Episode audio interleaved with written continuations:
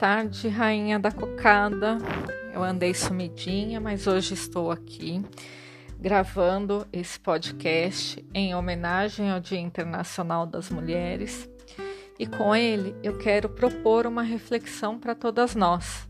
É um dia que a gente costuma se felicitar, se parabenizar, receber os parabéns por sermos mulheres guerreiras que somos, mas também somos mulheres frágeis temos sentimentos, que temos muito amor e que muitas das vezes escondemos até pelas exigências do nosso cotidiano. E além do convite para a gente poder trazer esse nosso outro lado, que é tão importante para a nossa vida enquanto mulher e para a vida do coletivo, seja esse coletivo a nossa família, nossas amizades ou mesmo a sociedade, eu queria propor aqui algumas algumas reflexões, né? Ou pelo menos a conscientização da nossa trajetória enquanto mulher aqui no Brasil, dos direitos que nós conquistamos e que foi pouco a pouco, algumas coisas até muito recente que pode surpreender a gente e que muitas vezes a gente olha e fala parece que o mundo está tão avançado, mas para algumas coisas ainda tem muito para caminhar, mas que bom que teve um ponto de partida e que ainda não teve um ponto de chegada, que isso traz a possibilidade para que nós continuemos a caminhar e ter os nossos direitos garantidos. Então vamos lá. Em 1827, meninas são liberadas para frequentarem a escola. Eu estou falando de Brasil, mulherada. Então vamos pensar só em 1827 que nós, enquanto mulheres, tivemos o direito de frequentar a escola. Tem um pouco mais de um século isso, né? Parece que é muito, mas não é. Em 1879, as mulheres conquistaram o direito ao acesso às faculdades. Ainda assim, a matrícula deveria ser feita por seus pais ou maridos. Ou seja, a gente colocou um pezinho para o lado de fora de casa para poder continuar se desenvolvendo, mas ainda tinha essa exigência.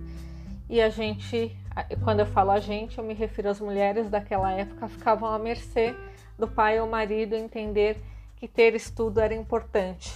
Se eles entendessem que não, ela não poderia usufruir deste direito conquistado. Em 1932, gente, meio século mais ou menos depois, as mulheres conquistaram o direito ao voto. Ou seja, não tem nem 100 anos que nós temos direito de votar. Em 1962, exatamente 30 anos depois da conquista ao voto, é criado o Estatuto da Mulher Casada, que permitiu que mulheres casadas não precisassem mais da autorização do marido para trabalhar. Tem noção que são quase 100 anos depois dela ter o direito de ir à faculdade com o aval do marido ou do pai?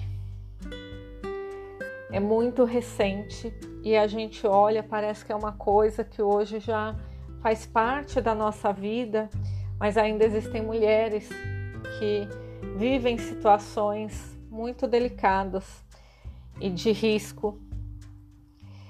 Em 1962 ainda, a pílula anticoncepcional chegou ao Brasil. Só aí que a mulher pôde ter o direito de escolher ter filhos ou não. Até então, era algo que ela não tinha como controlar. Em 1974, mulheres conquistam o direito de portarem um cartão de crédito. Até então, mulheres solteiras ou divorciadas que solicitassem um cartão de crédito ou empréstimo eram obrigadas a levar um homem para assinar o contrato. Gente, nisso já tinha o que? Quanto tempo que a mulher podia trabalhar? 12 anos. E só então que ela pôde, se ela fosse solteira ou divorciada, ter o seu próprio cartão de crédito. Até então, ela não podia. Em 1977, ano lindo, ano que eu cheguei neste planeta, brincadeiras à parte, a lei do divórcio é aprovada. Gente, só em 1977. Quantas coisas será que as mulheres até lá vivenciaram por não terem o direito ao divórcio.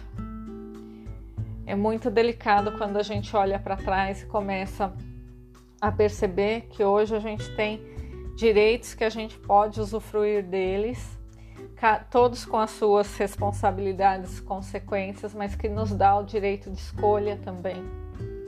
Só em 1985, sete anos depois da lei do divórcio, é que foi criada a primeira delegacia da mulher. Em 1988, a Constituição brasileira passa a reconhecer as mulheres como iguais aos homens, ou seja, temos os mesmos direitos. E ainda assim sabemos, em pleno 2022, que tem muitas diferenças que acontecem e que a gente ainda briga para que a gente possa realmente ter esses direitos garantidos. Em 2002, muito tempo depois, gente, 2002, para para prestar atenção. Falta de virgindade, hoje seja, a mulher que deixou de ser virgem antes do casamento, me perdi aqui, gente. É que eu li uma coisa que eu fiquei tão indignada, né, é, com essa informação, mas retomando. Somente em 2002, entre aspas, falta de virgindade deixa de ser motivo para anular o casamento. Ou seja, até 2002, a mulher que não casasse virgem e o marido quisesse pedir o anulamento do casamento, ele poderia. Imagine só, apenas no início do século XXI é que o Código Civil Brasileiro extinguiu o artigo que permitia que um homem solicitasse a anulação do seu casamento caso descobrisse que a esposa não era virgem antes do mesmo. Até este momento, a não virgindade feminina era julgada como uma justificativa aceitável para divórcios. E aí eu faço uma reflexão mais além. E que lugar colocava as mulheres né? Que papel é esse que plena 2002, com alguns direitos já garantidos, a mulher já podia ir para a faculdade sem precisar do pai ou do marido permitir, dar permissão, ela já podia ter um cartão de crédito, ela já podia usar a pílula anticoncepcional, ainda assim ela era julgada de maneira machista, digamos assim. Me faltam até palavras para pensar sobre isso e ter o casamento anulado se ela não fosse virgem. Em 2006 é sancionada a Lei Maria da Penha. Depois de tanta situação que a Maria da Penha passou, é que foi sancionada a lei.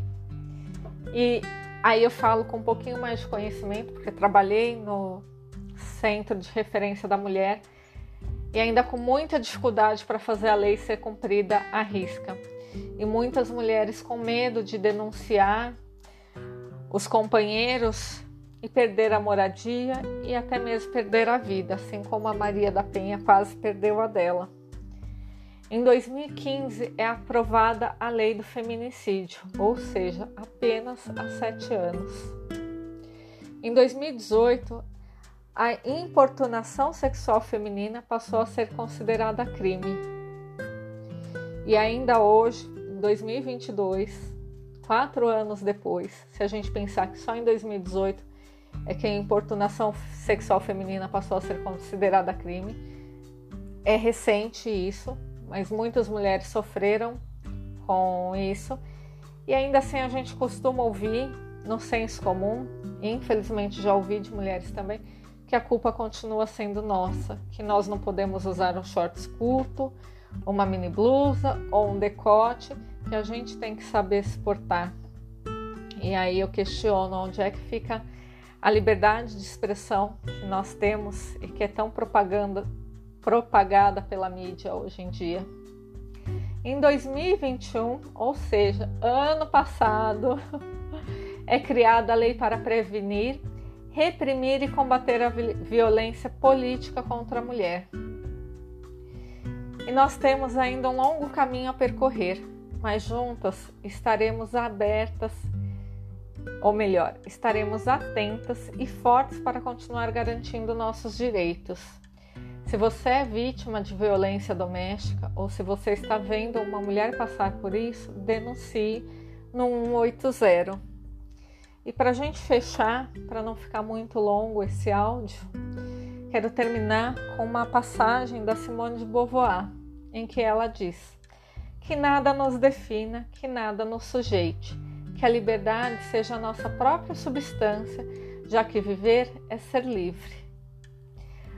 Um feliz dia das mulheres para você, com muitas reflexões e com muita resiliência, vivendo dia a dia para que a gente continue avançando nas nossas conquistas. Um beijo.